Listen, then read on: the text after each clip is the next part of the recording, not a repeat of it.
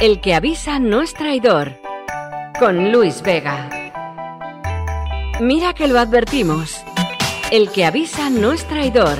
En directo cada día en másqueunaradio.com. Lo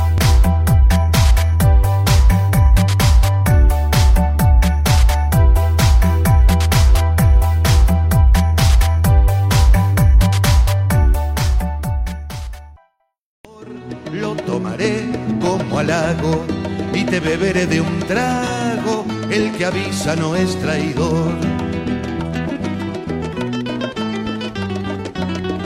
El que avisa no es traidor. Te voy a beber de un trago.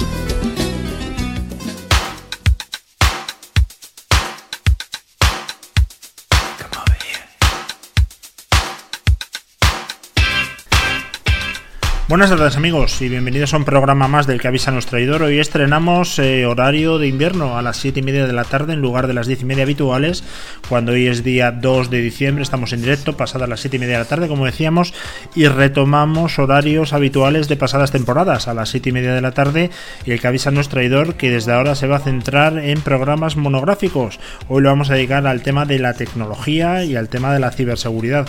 Tendremos como siempre a José Manuel Ábalos, nuestro experto colaborador en ciberseguridad. Y luego estaremos también con Borja eh, García, que nos va a Borja Pérez.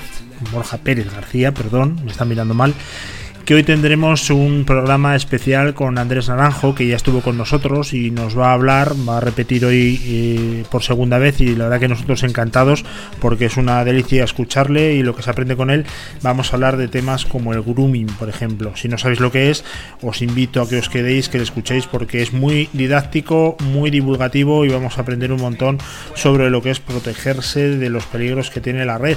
Con Ábalos vamos a hablar de desgracias, como siempre, pero en un tono que lo hace mucho más amable. Hackeos a ayuntamientos, a hospitales, cuentas bancarias. En China ahora ya es obligatorio a partir de ya registrarse facialmente y que el gobierno tenga todos tus datos. En fin, lo que se suponía pues ya está siendo oficial, se está destapando y a partir de ahora pues los datos lo tendrá el gobierno chino. Pero vamos, si no los tenía ya, pues la verdad no vamos a pecar de ingenuos. Seguro que todos nuestros datos ya están circulando por ahí de una manera absolutamente incontrolada. Pero no obstante, lo que tenemos que hacer siempre es protegernos. Por lo menos que no quede por nuestra parte y que tomamos las máximas o tomemos, perdón, las máximas medidas de seguridad posibles. Hoy no me acompaña Conchi en el estudio porque tiene otros quehaceres, otras tareas y la verdad es que se la echa mucho de menos, pero me ha prometido que mañana, mañana estará aquí nuevamente con nosotros. Recordamos, a partir de hoy, día 2 de diciembre, eh, cuando pasan unos minutos ya de las 7.35 de la tarde, recordamos que volvemos a los horarios directos de la tarde. Siempre estaremos el avisa nuestro traidor con sus monográficos de Big Data, de, ciberseguridad, como es el día de hoy, de FinTech, de economía, directivos, etcétera, a partir de las 7 y media de la tarde. ¿De acuerdo? Tenéis los programas en los podcasts, nos podéis seguir a través de las redes sociales y sobre todo también en directo, que siempre estamos a partir de las 7 y media en nuestro programa, el que avisa nuestro traidor, que ya vamos camino de los 50 programas eh, de esta cuarta temporada y 600 en total. Recordad que nos podéis seguir a través de todas las redes sociales, excepto Facebook, que no estamos, nos da un poco de pereza, a lo mejor un día estaremos, no se sabe, yo creo que sí, algún día tendremos que estar. Y estamos también, sobre todo en todos los podcasts, en cualquier plataforma de podcast que puedas imaginar, Spotify, eh, iBox, iTunes, eh, SoundCloud, Tuning, no sé, yo creo que tenemos suficiente recorrido, sobre todo en las web y en, y en las apps, que es donde debemos de estar, ¿no? O entráis no hace falta directamente ni que descarguéis, le das al play cualquier tipo o cualquier programa en el que estéis interesados y de los 600 prácticamente que llevamos, pues podéis escuchar todos, porque tenemos todos, absolutamente todos colgados en la web. Yo creo que no vamos a perder ya más tiempo y vamos directamente con lo que interesa, con nuestro amigo José Manuel Ábalos, que nos va a hablar, como decía, de todas las ciberamenazas de esta semana, aunque el primer ciberamenazado creo que ha sido él, pero no por un ciberataque, sino por un virus. Un virus ha dejado abierto algunos puertos y está intentando combatirlo con ibuprofeno y con paracetamol, que no deja de ser una ciberdefensa. Pero bueno, que nos lo cuente mejor él, hacemos una pequeña pausa y ya empezamos con el programa. Acto seguido vendrá Borja Pérez y tendremos la conclusión del programa del día de hoy. Recordamos nuevamente, y no quiero ser pesado, desde hoy a las 7 y media de la tarde todos los días el que avisa a nuestro traidor de lunes a jueves. Recordadlo. Y para el resto de los programas, entrar en la web www.masqueunaradio.com y podéis ver los horarios, la parrilla y todos los programas que vamos a tener durante la semana. Venga, empezamos.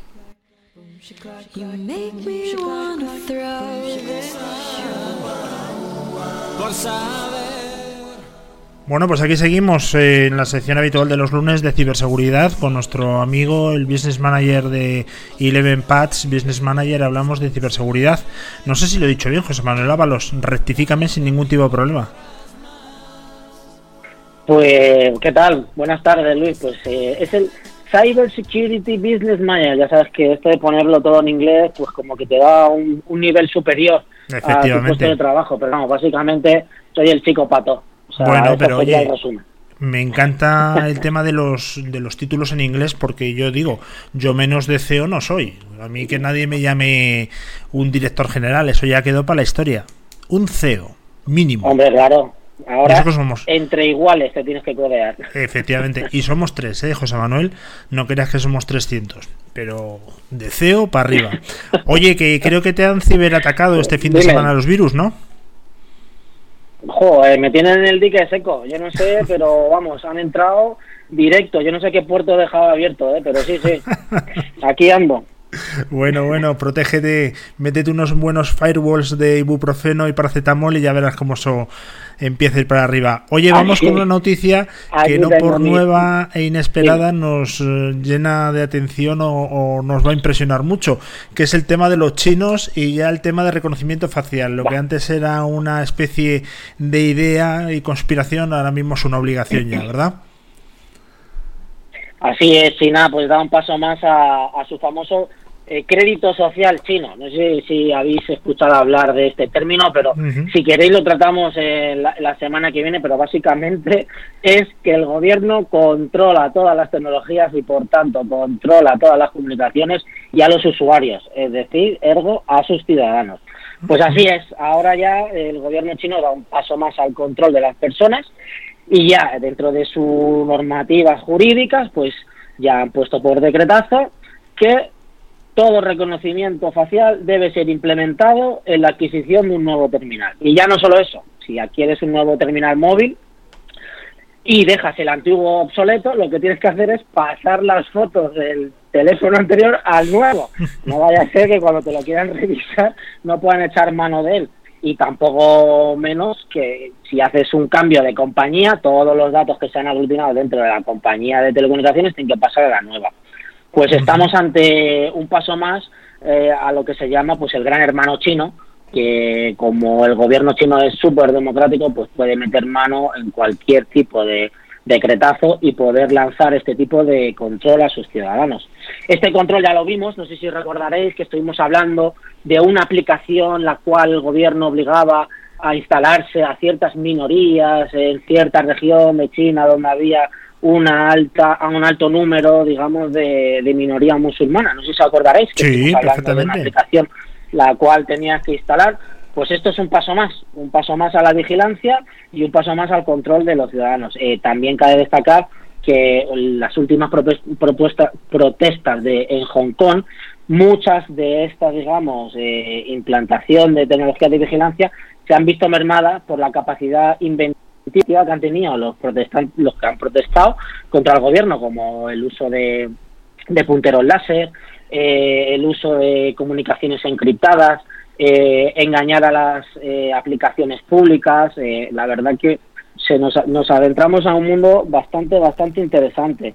Y esto es un paso más del gobierno chino, o sea, no nos vamos a quedar, seguramente salgan nuevas normativas y nuevas noticias en cuanto al crédito social chino, que si queréis hablamos de él la semana que viene, pero que básicamente es, no sé si habéis visto, no sé si habrán visto nuestros radio oyentes, eh, la serie Black Mirror, en la cual pues tú tienes eh, acceso a ciertos, digamos, servicios y beneficios que ofrece eh, la sociedad mediante tu crédito chino, o sea, mediante tu crédito social en redes sociales. por ejemplo, si el usuario tiene mala reputación, el usuario no tiene muchos likes o muchos favoritos, eso va en detrimento de que puedas acceder a una vivienda, a alguna prestación pública y en, en esta nos vemos, en esta nos vemos con el gobierno chino de aquí en futuro.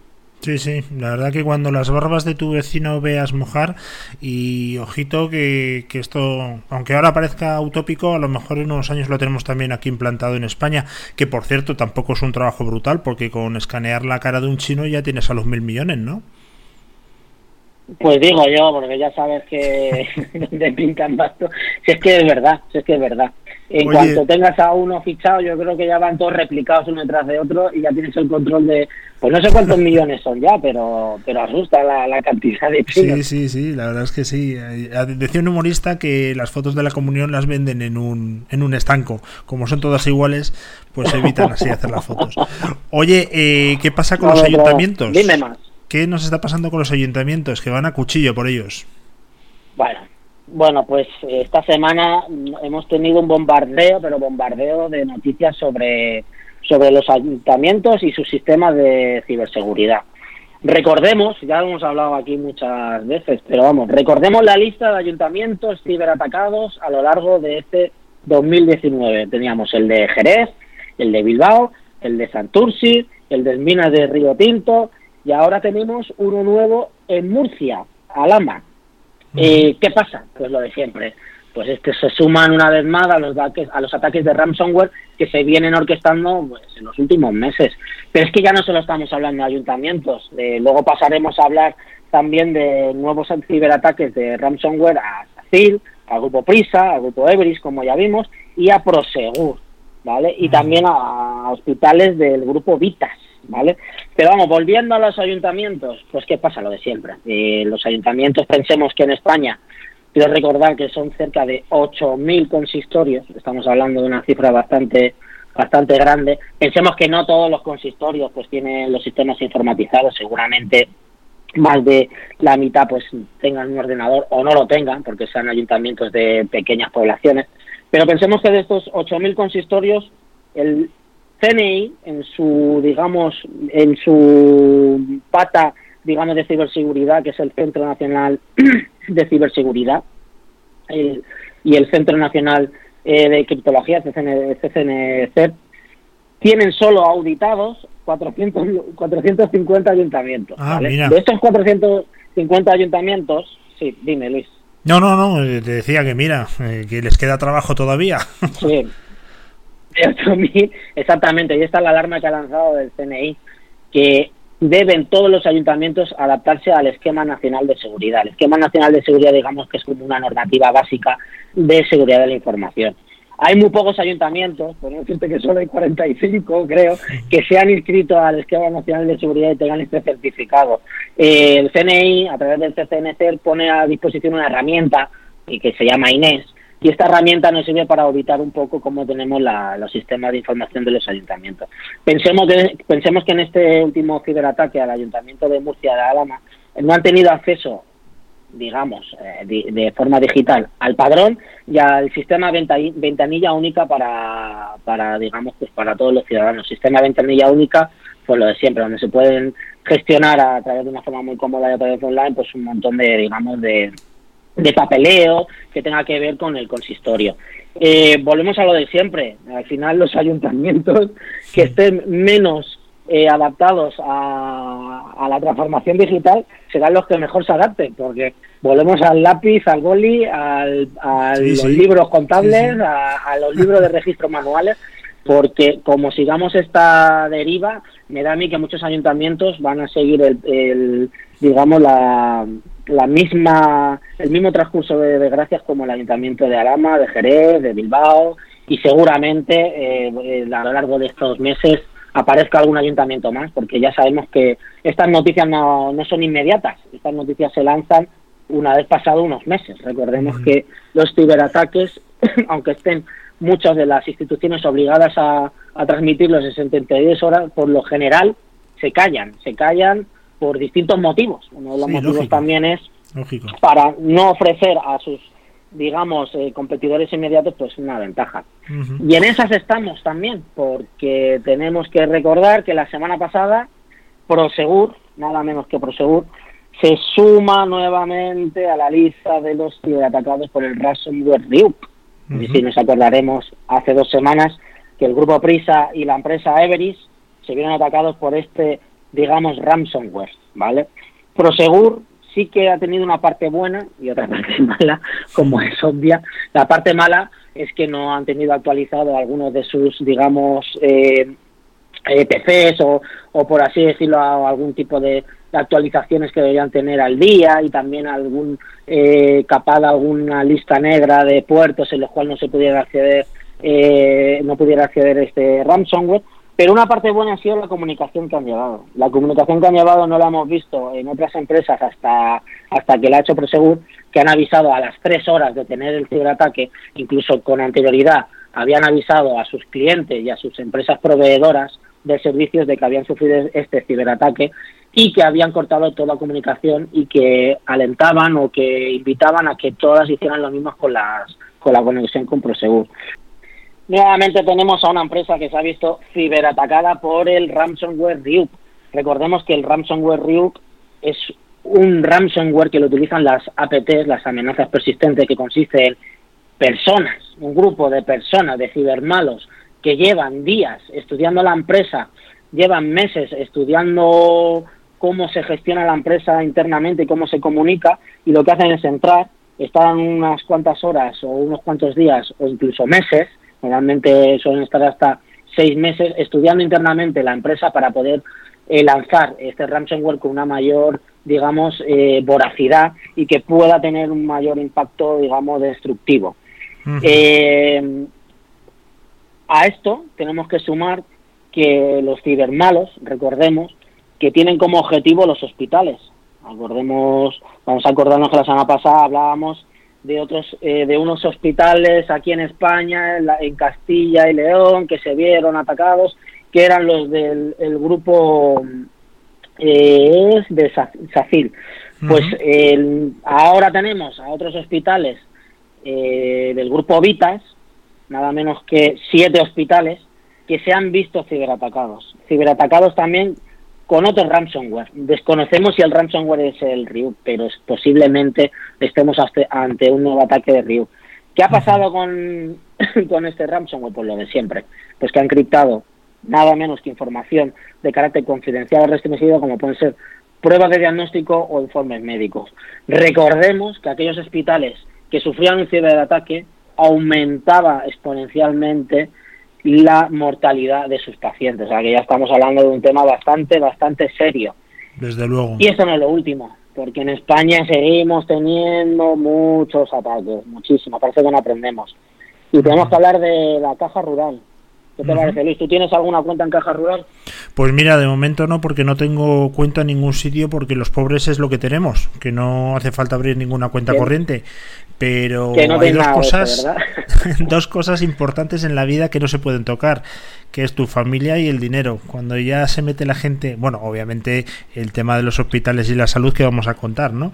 Pero parece que cuando nos meten la mano en el bolsillo es cuando ya espabilamos bastante, ¿verdad? Hombre, cuando nos toca la buchaca, ya sabes, a los catalanes es algo que, nos duele mucho en el alma y en el bolsillo. Pues sí, han vuelto, volvemos a, volvemos a estar ante un nuevo ciberataque. No sabemos si también el ciberataque tiene que ver con algún tipo de, grupo que esté detrás, pero sí se ha, se ha visto Caja Rural envuelta en una filtración de información de datos de carácter personal de sus eh, más de 637 usuarios, teniendo en mm. cuenta que Caja Rural la engloban eh, un conglomerado de, distintas cajas, es uno de los más potentes de, en España. Caja Rural se suma a lo que ya vimos hace unas semanas con el troyano que estaba suplantando el tema de phishing al Santander, a Cuchabank, a Banco, BBA, Bank Inter y no recuerdo la otra, creo que era CaixaBank, se suma una vez más al target o al objetivo de los cibermalos. Recordemos que los malos pues van a lo que van, van a por la pasta. Y efectivamente, aquí lo que han hecho ha sido, aún no se sabe, ¿eh? aún está muy en ciernes esta noticia, pero lo que se lo que se sabe es que ha habido una filtración de información que se puede encontrar alegremente en cualquier repositorio de Internet y no sabemos si se está vendiendo al mejor postor. Se han visto afectados, ya te digo, 637 clientes. ¿Qué datos son los que se han filtrado? Pues lo de siempre. La clave de acceso, el DNI, el domicilio, digamos, domicilio personal, o sea, las casas de los empleados, los móviles y los emails. Esto tiene enjundia, tiene mucho, tiene mucho calado porque con esa información se pueden hacer muchas cosas dentro de una aplicación de, mm, de banco de caja en este caso.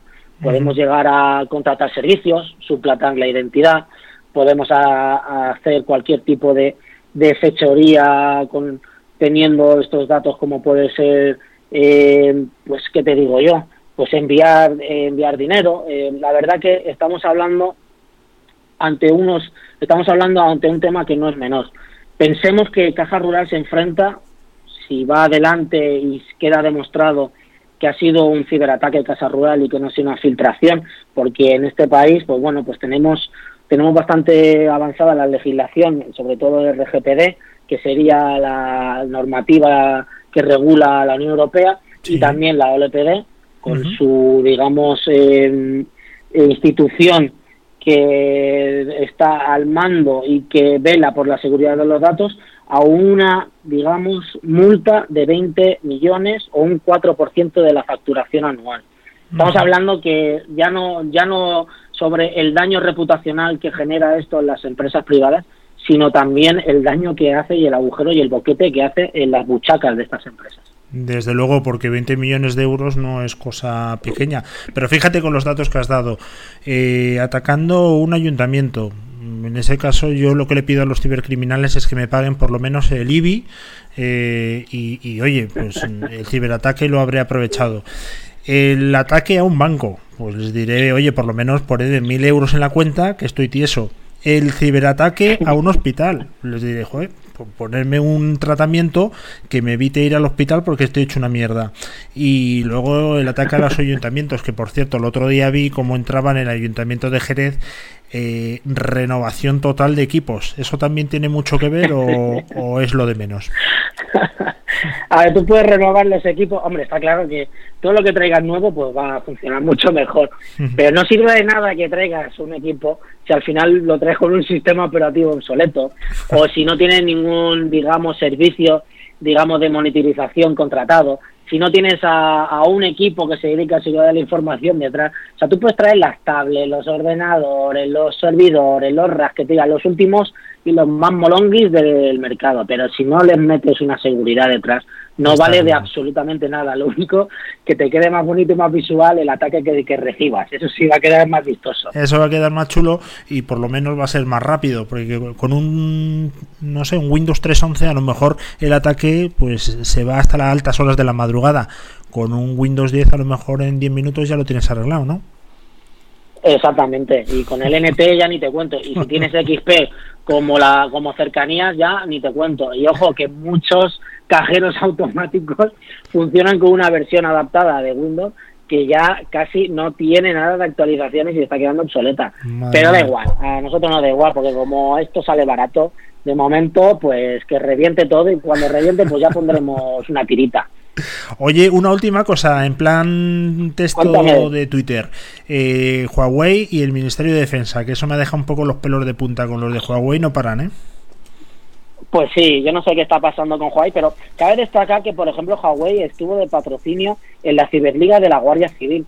O sea, que estamos hablando que aquí depende de quién tenga, digamos, la colaboración, pues parece que sí nos gusta Huawei y parece que, por otro lado, pues no nos gusta. O sea, esto es una cosa, eh, vamos, inaudita.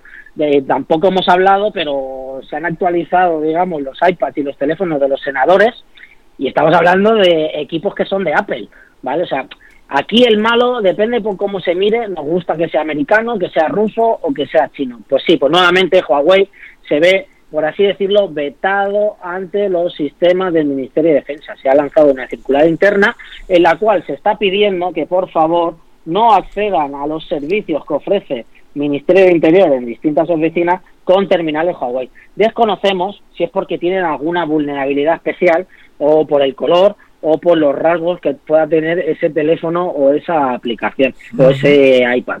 Pero sí es cierto que, así, que aquí sí que hay que destacar que depende de, cómo nos, nos, despertemos ese día, nos caen mal los americanos, nos caen mejor, nos caen peor los rusos, o nos caen mal los chinos o nos caen mejor. O sea, estamos hablando de una, digamos, eh, estrategia económico-política que desconocemos para el común de los mortales y que sus razones tendrán entre bambalinas del Ministerio de Defensa. Totalmente de acuerdo. Oye, José Manuel, eh, hoy la verdad es que yo creo que hemos tenido unos tres o cuatro intentos de hackeo mientras estábamos hablando, pero lo hemos superado, ¿eh?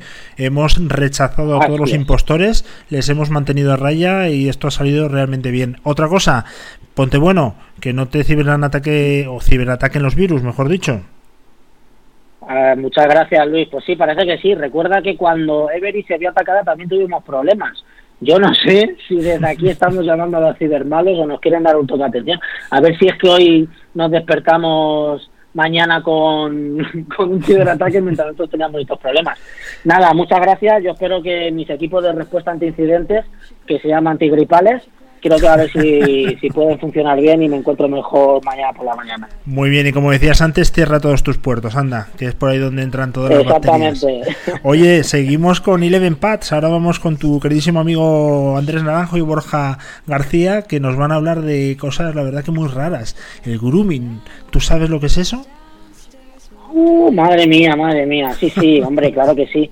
Pero voy a dejar a Andrés que lo explique él tranquilamente, porque él, él es experto, pero pero sí, sí, sí, ahí tenemos, tenemos... A mí lo que me resulta siempre muy cachondo es eh, ponerle estos nombres ingleses a cosas tan españolas como, qué sé yo, como el timo de la estampita o, qué sé yo, cosas así que se han trasladado al mundo digital y que, que pueden tener nombres españoles bastante sonados. Bueno, bueno, vamos a escucharlos. Muchísimas gracias José Manuel y te esperamos la semana que viene. Un fuerte abrazo. Muy bien, un fuerte abrazo a todos. Adiós, adiós. Adiós.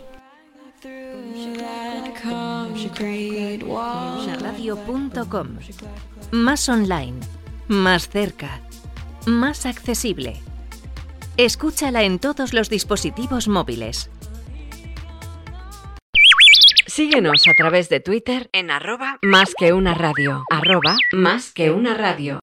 Escúchanos en iTunes, iBooks, SoundCloud, TuneIn, en YouTube y por supuesto en nuestra web másqueunaradio.com. Más que tecnología.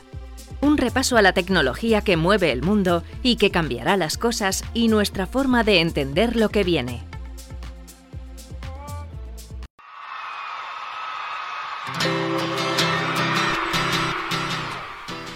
Buenas tardes, estamos aquí en un nuevo programa de Más que Tecnología y volvemos a contar hoy con Andrés Naranjo. Eh, Andrés Naranjo, que eh, le vuelvo a presentar rápidamente, en Boy de Telefónica y Leven Paz, experto en ciberseguridad. Eh, como decía, estuvo hace unas semanas con nosotros y nos dejamos en el tintero un tema muy interesante del que nos apetecía volver a hablar y muy interesante y que nos preocupa eh, a todos en general, a los que somos padres en particular. Eh, buenas tardes, Andrés. Muy buenas tardes, gracias por traerme otra vez. Encantados, ya sabes que aquí cuando quieras te tienes las puertas abiertas. El otro día empezamos a hablar de, gaming, pero había otro aspecto que nos interesa, que es el que comentaba, que es el tema del grooming. Cuéntanos un poquito, ¿qué es esto del grooming eh, y si debería preocuparnos? Eh, sí, bueno, mm, no queremos levantar, eh, pues no ser muy alarmistas sobre el tema, ¿no? Pero todo lo que tiene que ver con un eh, nuevo medio, como son las tecnologías, también tiene que tener cierto grado de concienciación sobre los peligros que acarrea, ¿no?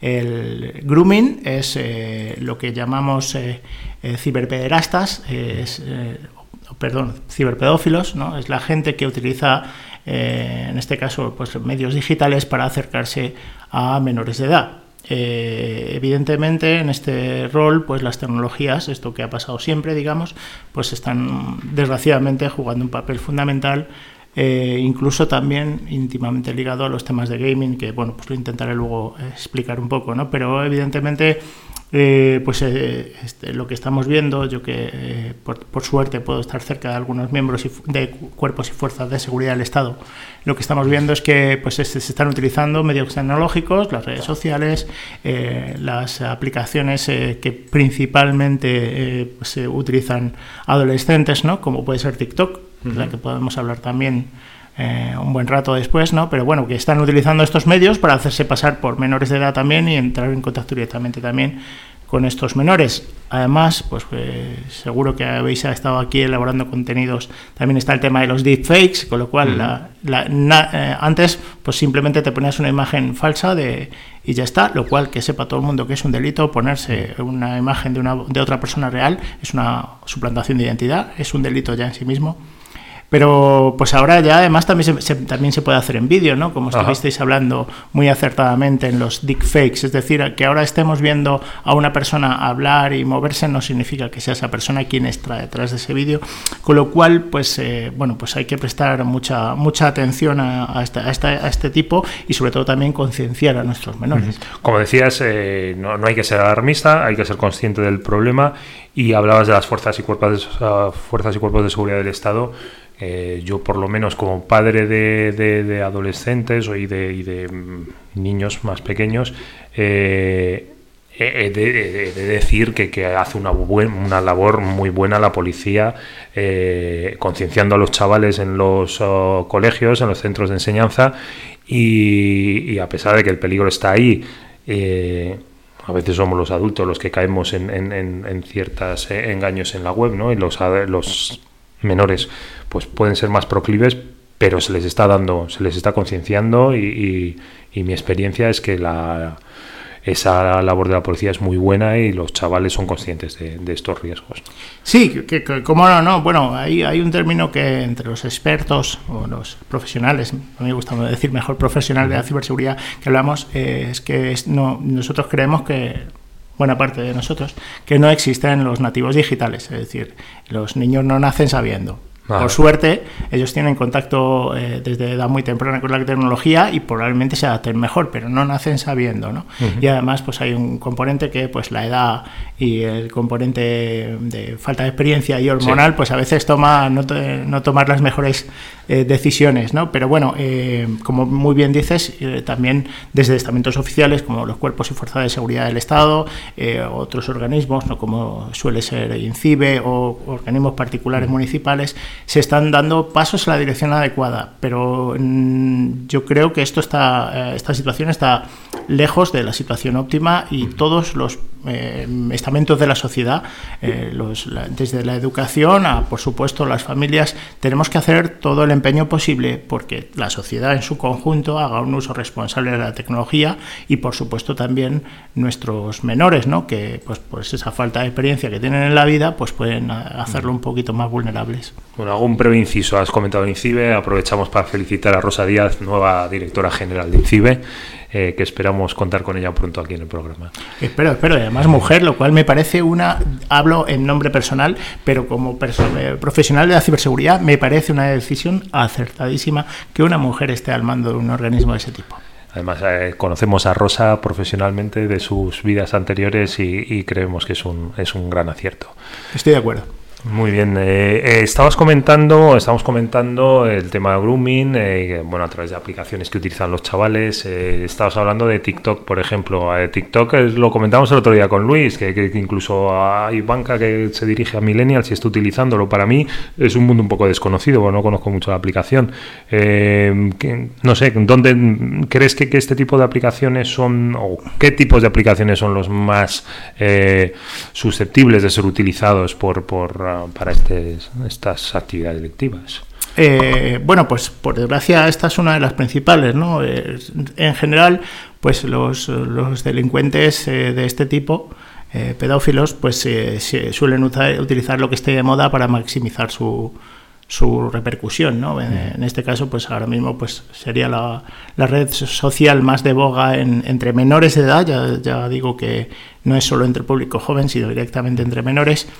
Y bueno, pues entre que la aplicación, desde su, su, infraestructura, que es una aplicación china, que bueno, pues si, no, si, si creemos que la ley de el Patriot Act esté en Estados Unidos, que si ya es permisivo, pues imaginemos la lo que a, China le importa la privacidad. De hecho, una investigación nuestra muy reciente que, hicimos, pues eh, tiene 74 permisos en el teléfono, lo cual es, mm, bueno, es eh, demasiado permisivo para lo que se supone que necesitaría. No lo comentamos por Twitter tú y yo, a, raíz de un hilo de Manuela Bataglini, experta en, privacidad de, datos, el tema de TikTok, todos los permisos que da, ¿no?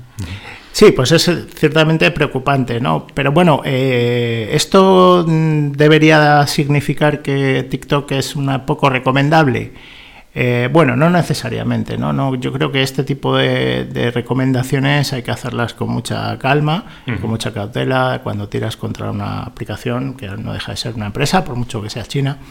Pero yo creo que sí, nuestro, nuestra principal defensa eh, somos nosotros mismos y lo que hay que hacer es hablar, educar, que tengan cuidado con los contenidos que se comparten ahí, con la información. Eh, eh, personal que puede haber detrás de, esa, de esos contenidos. Es decir, que un adolescente se haga, por poner un ejemplo, ¿no? a mí me gusta siempre ejemplificar todas estas cosas, que un adolescente se haga por una foto con el uniforme de su colegio significa que sabemos a qué colegio va. Ese es el tipo de cosas que hay que enseñar que no se deben comunicar, que los contenidos que se trasladan a través de cualquier red social, pues eh, tengamos claro que esa información que contienen y quién la pueda utilizar en nuestra contra.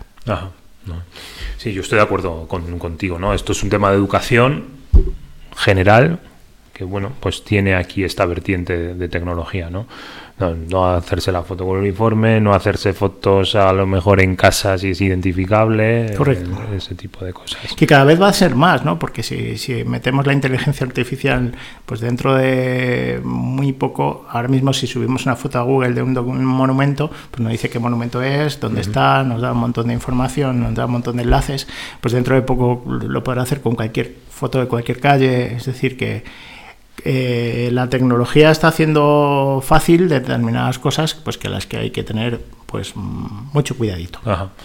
O metadatos, ¿no? En fotos y demás. Correcto, también, por los que han pillado algunos ciberdelincuentes, ¿no? Ya, ya sabéis que los, a través de los metadatos eh, pues han, caído muchos, muchos nombres pesados en la lista de Most Wanted. Muy bien. Oye, vamos al, al, gaming, donde tú eres un experto, donde nos comentabas que incluso eh, formas parte de un equipo, eh, ligándolo con este tema de, del grooming o... Ah, también entiendo que es plata, son plataformas proclives a que, se intenten utilizar por estos eh, delincuentes. Sí, desgraciadamente, pues yo he comprobado en determinados casos ¿no? que, que las plataformas de gaming están sirviendo como acercamiento de los eh, de estos eh, engaños pederastas o pedófilos para acercarse a, público joven ¿no? Eh, me gustaría por si alguien no conoce un poco el mundo del gaming un poco intentar acercar cómo se mueven los videojuegos de hoy en día ¿no? de, esta década sobre todo en que es donde ha estallado el fenómeno de los eSports. A día de hoy, el 80% aproximadamente de las cifras de negocio ligadas a la industria del videojuego eh, son de videojuegos gratuitos. Esto eh, supongo que para todo el que la acabe de oír, pues le chocará bastante, ¿no? Pero hoy en día los videojuegos eh, la mayoría, sobre todo los de éxito, pues no cuestan dinero. Entonces, como una industria tan prolífica se basa en videojuegos que son gratuitos y esto es porque, como seguro que tú sabes, eh, dentro de los videojuegos pues se eh, obtienen determinados objetos que esos sí yo lo sé como padre, no como, no como profesional de la Pues debería Por el Fortnite y, juegos de este tipo. sí. hoy en día, bueno, pues casi todos los videojuegos que, podamos hablar, Fortnite, League of, Legends, Team Fortress, Dead of the Clash Royale, Clash of Clans, que son dos de los grandes éxitos de Supercell, Brawl Stars, la lista es infinita, todos los videojuegos grandes, grandes y demás éxitos son gratis. Entonces, eh, bueno, pues lo que ocurre es que al ser gratis, pues evidentemente tienen muchísimo público eh, adolescente, incluso preadolescente, que tiene fácil acceso porque el videojuego en sí es gratis. ¿no? Dentro de estos videojuegos, pues uno se posiciona, no sé, a ver si lo intento explicar de la manera, uno se posiciona un poco. Em, de manera que, su, apariencia se compra, esa apariencia sí que es de pago, ¿no? Yo, te lo, yo, yo, te lo voy a intentar explicar. Mira, tú eres un tío alto y guapo y yo pues no soy tan agraciado, ¿no? Pero si tú y yo estamos jugando juntos, yo no veo a Borja Pérez, ¿no? Ni, ni, ni, tú ves a Andrés Naranjo, ¿no? Yo no sé cuál sería tu nombre, elige un nombre a ver. Uy, complicado yo para algún nombre aquí. De, ¿En qué juego estamos? En Call of Duty. Call of Duty, hostia, pues el sargento Sargento Arensibia. Mira, ese es muy bueno del jueves, ¿no? Bueno, pues tú serías Sargento Arensibia y yo siempre utilizo el mismo, yo siempre voy a ser XXL man, ¿no? Entonces, bueno, eh, lo que te quiero decir, ¿no? Para que nos entendamos, es que em, eh, yo, no, yo no te veo a ti, yo veo a tu personaje. Sí, Entonces, sí, tú lo que inviertes es en esa apariencia, en lo que realmente los demás ven, porque no te van a ver en tu casa que estás en pijama o en bata, ¿no? Sino realmente estamos viendo tu personaje todo chulo y dentro del videojuego esa apariencia te posiciona.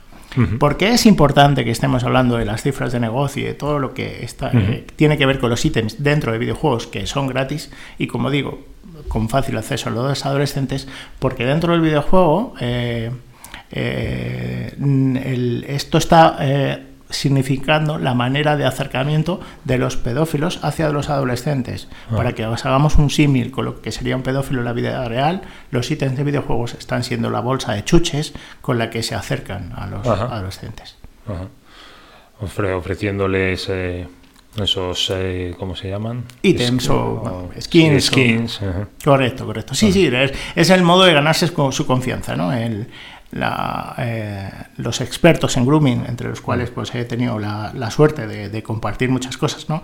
pues eh, lo primero es el, establecer un modo de contacto, eh, ¿no? una afinidad y ganarse la confianza, y en estas tres primeras fases de, que tienen que en el modus operandi de los, de los groomers, de los pedófilos,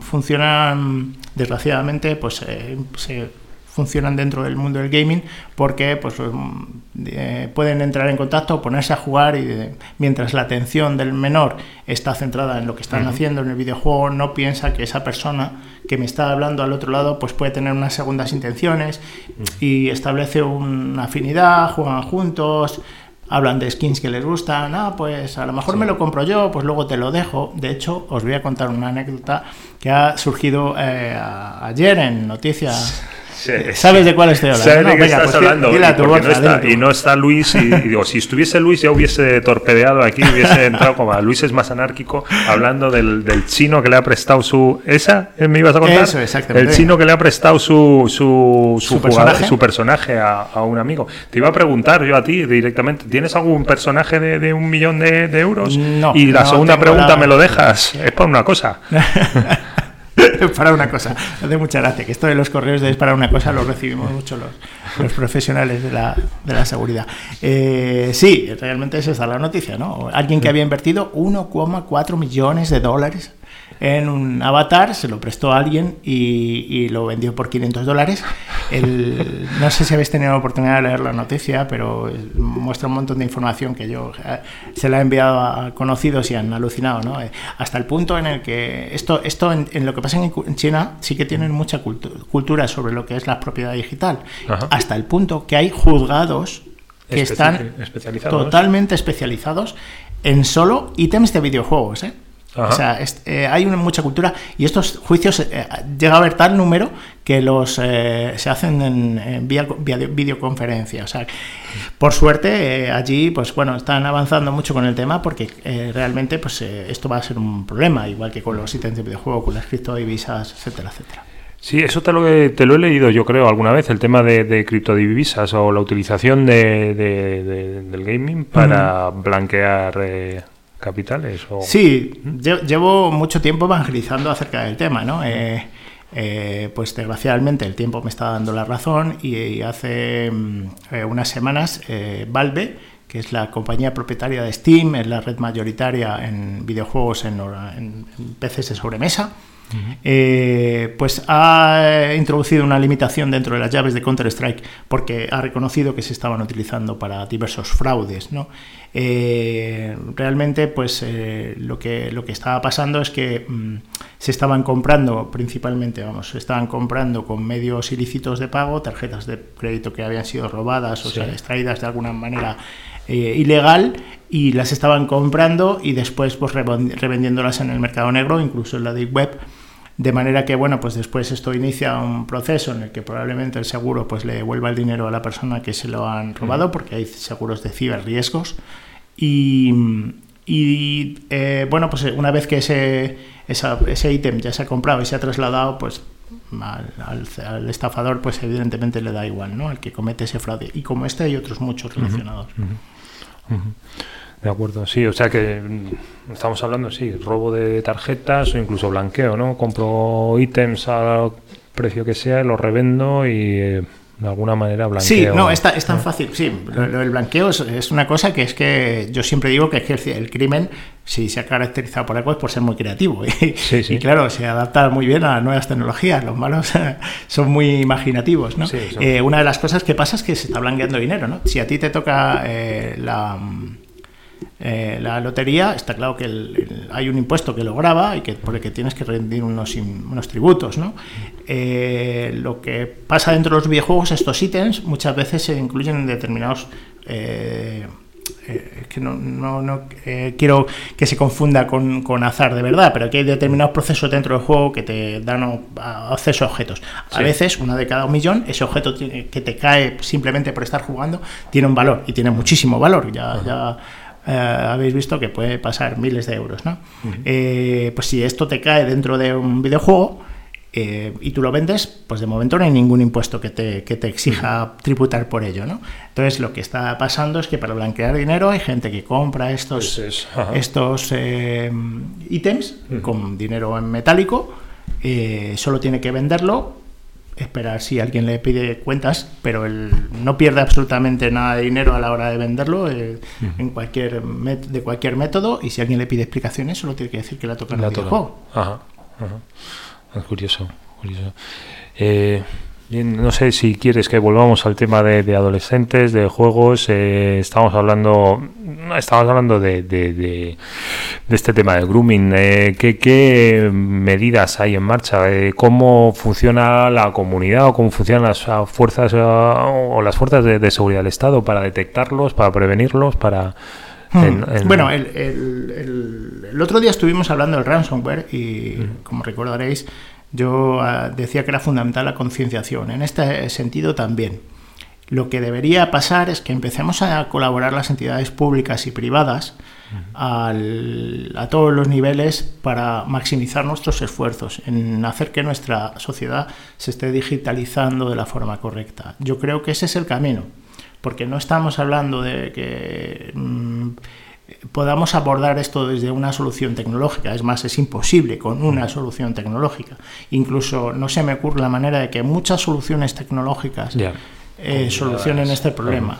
Con lo cual, eh, yo eh, a mí me gusta decir, ¿no? Siempre se habla de que somos el, usuario final, que es la, vulnerabilidad del sistema, pero a mí me gusta verlo desde otro punto de vista, ¿no? Que somos nosotros somos nuestro mejor antivirus, ¿no? Entonces vamos a hacer que todo el mundo sea garante de su propia seguridad, ah, haciendo un uso responsable de la tecnología, porque eh, lo que tiene que ver con el gaming no, no, no, me parece correcto decir que la gente no debería acercarse a los videojuegos porque tiene riesgo. Igual que, por hacer un paralelismo, no me parecería que, que nadie dijera que no se debe hacer deporte porque hay riesgos asociados al deporte, hay comportamientos anómalos, obsesivos, el de abuso de sustancias. A nadie se le ocurre decir no hagas deporte porque mira lo que pasa. ¿no? Eh, la afición de los videojuegos es muy sana y de hecho a mí me gustaría venir aquí otro día a hablar de qué beneficios tiene para mí como, como una persona ya tan adulta el, hacer videojuegos. Creo que me ensana y corpore sano y, estimula mucho la mente. ¿no?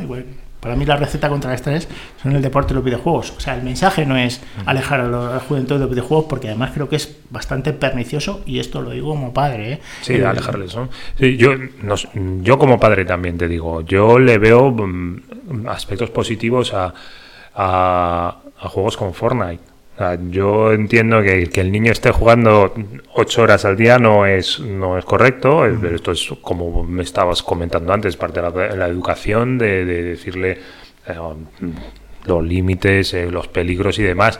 Pero hay ciertos valores como este juego en equipo, esta cooperación y demás, que me parecen muy positivos, ¿no? Y, y esto que también se comenta, es que está el niño ahí encerrado en casa. Bueno, está, sí, pero está con los amigos, ¿no? Y con amigos que a lo mejor están en remoto. ¿no? sí, sí veo mucho valor positivo. Eh, yo soy poco gamer, yo a mí me sacas del Candy Crush y de puzzles y demás y, y no, no mucho. Así que sí, venga, dale, cuéntanos eh, valores positivos para Ah, hombre, adultos sí. como... Eh, bueno, está demostrado que, que los videojuegos estimulan mucho la mente, ¿no? Por, por hacer un poco eh, una comparativa, ¿no? Todo el mundo tiene claro que leer estimula mucho más la mente que ver la televisión o una película, porque eso obliga a que a- mientras estamos absor- absorbiendo información estemos creando un escenario en nuestra mente para eh, contextualizar eso que estamos imaginando, ¿no? En los, en los videojuegos eh, se ha demostrado, esto hay un montón de, estudios que han hecho estudiando la actividad cerebral durante una actividad de, de videojuegos, comparándolo con otras actividades, que los videojuegos pues estimulan mucho el proceso cerebral y eh, se llegan a tomar, dicen, hasta 250 eh, decisiones por segundo, lo cual es una, una auténtica barbaridad y un reto para, Algunas buenas, ¿no? a- a- bueno, dentro- depende de lo que estés jugando, ¿no? Probablemente muchas malas, ¿no? Porque si no, eh, si todas fueran buenas, pues todos seríamos top jugando y no quieras saber lo que cobran algunos de los videojugadores. Eh, por hacer otra analogía, Sí, sí, sí. siempre que tengamos claro, ¿no? El ganador de el Tour de Francia ganó medio millón de dólares, el ganador de la última Copa de Fortnite, tres millones, ¿no? Eso es seis veces. ¿Cada cuánto es la rentable. copa de Fortnite? Eh, pues eh, supongo que a partir de ahora esa, esa copa será todos los años y probablemente pues el año que viene, tal y como estamos viendo, pues en vez de 3 sean 5 millones. ¿no? Eh, bueno, pues hablando de los beneficios de, de ser videojugador, pues este es uno de ellos. A lo mejor te haces rico. Porque yo supongo que ninguno de los de aquí ganamos esas cifras en un, en un bonus anual. Luis, pero no está. Luis no está. Bueno, pues la próxima vez eh, veamos a ver. Eh, bueno, pero vamos a, a seguir. Eh, como videojugador, yo mm, sí que me gustaría decir que a mí me parece una buena receta contra el estrés. De verdad, yo para mí es, un, es una casi receta mágica porque cuando estás centrado en el videojuego te olvidas de todo lo demás. Esa des- desconexión necesaria que todos necesitamos en nuestro día a día, ¿no? Eh, pues eh, a mí me funciona bastante bien. Hacer ejercicio y gaming yo creo que es una, una buena receta para, para tener nuestro cerebro entrenado, descansado del estrés y también para cuidar nuestro, nuestra forma física. Como ¿Y ya juegas con algún hijo tuyo? Pues mira, me encanta que me hagas esa pregunta porque es una cosa que siempre he recomendado. Creo que los videojuegos es uno de los mejores métodos para romper eso que siempre ha existido de la brecha generacional, ¿no? Eh, yo desde aquí, como padre que soy de un adolescente, me gustaría que si alguien escucha esto y piensa que necesita un nuevo modo de entenderse con, con sus hijos, sobre todo si están en esa edad adolescente y tal, por favor que lo intente con los videojuegos, porque yo eh, puedo decir que desde visto desde primera persona sé que funciona. Eh, bueno, mi hijo no me está escuchando, pero no sé si le va a molar de que me meta en su clan o algún rollo de estos. Prueba, prueba, Igual, a ver, igual no me deja. También se han dado casos, te puedo decir, que conozco eh, algún caso cercano que el padre lo ha hecho ah, para acercarse al, al hijo y ha terminado el padre más enganchado que el hijo. ¿eh? O sea, hay videojuegos que el, el- papá, quita, papá, cenar, corta ya. Bueno, ya entramos ahí en, en un terreno espinoso de, de quién, quién compite por qué, pero yo de verdad eh, recomiendo, en mi opinión personal y experiencia, que, que, se- que la gente se acerque, ¿no? Además hay un tipo de videojuegos que son absolutamente eh, fuera de lo clásico, ¿no? Hay juegos de tipo Mario que son más cercanos a juegos de mesa, no Mario Party, por ejemplo, se me ocurre, ¿no? Que son mucho más cercanos a juegos de mesa que en familia que se pueden hacer eh, más que el videojuego típico que a lo mejor estemos pensando pues en el fútbol, en los tiros, en, y, y que pueden significar una buena oportunidad de hacer cosas en familia y de hacer cosas con nuestros menores y establecer un, un vínculo mucho más en el contexto, ¿no? Porque está claro que los que somos padres sabemos que somos los padres los que tenemos que acercarnos a los hijos, porque al revés suele pasar poco.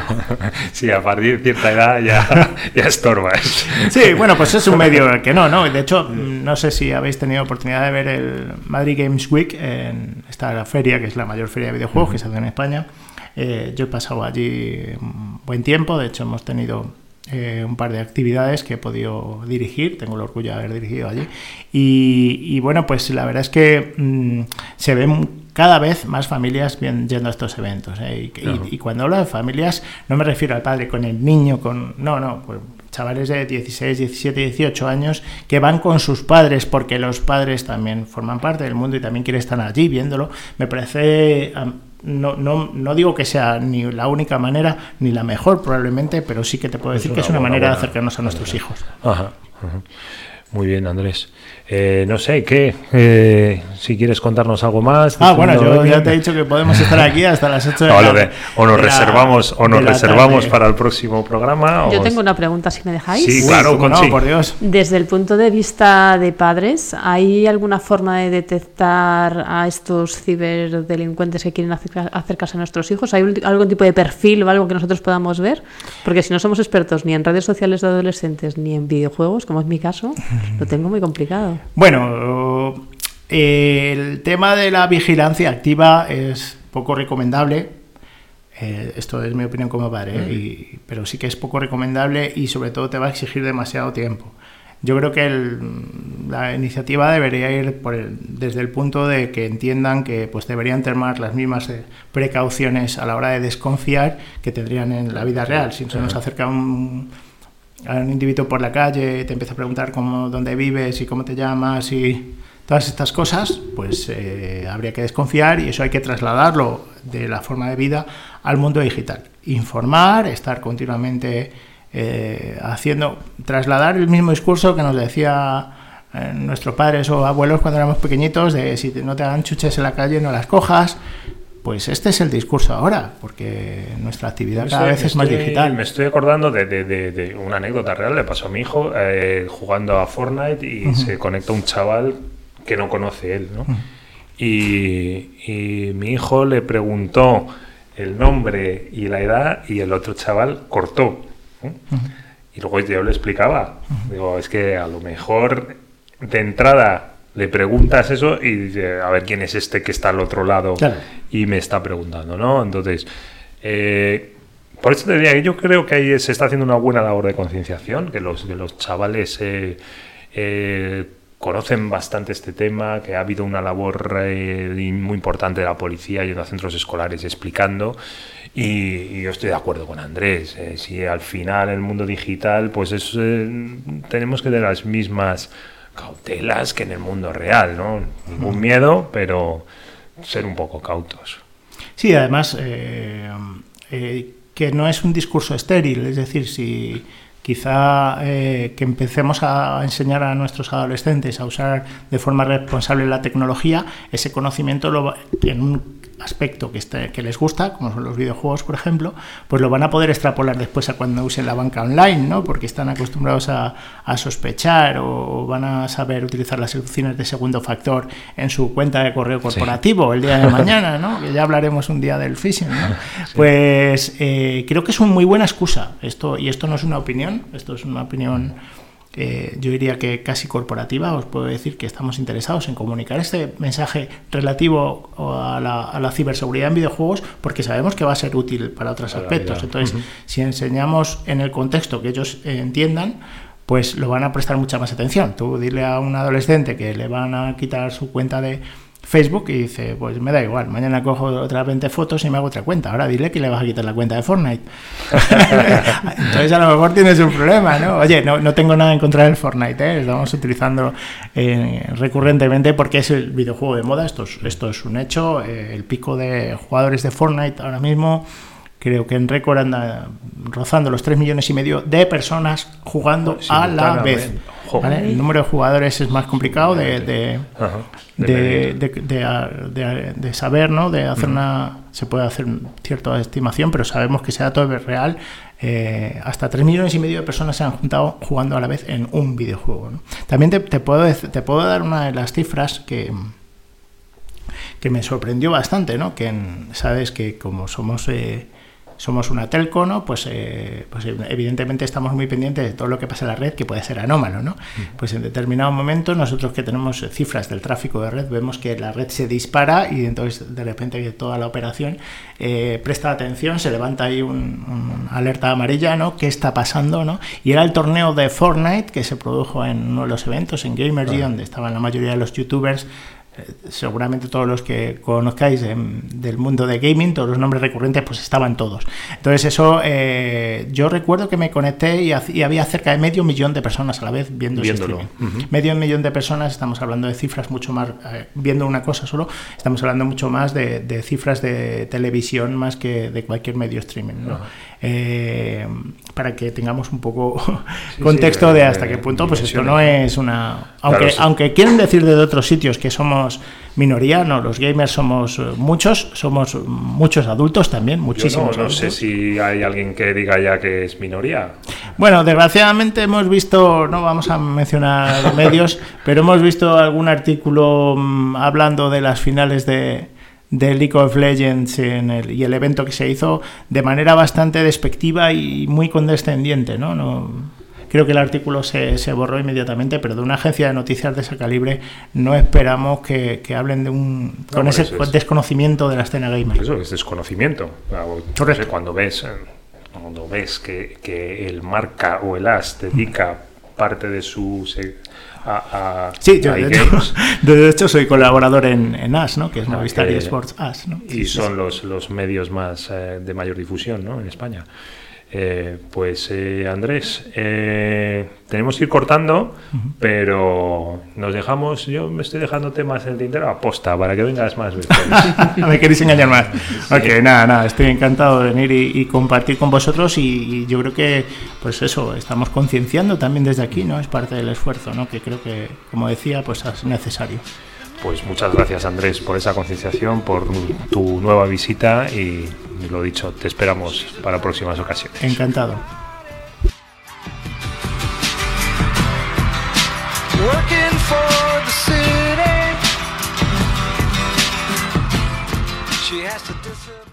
Más que tecnología.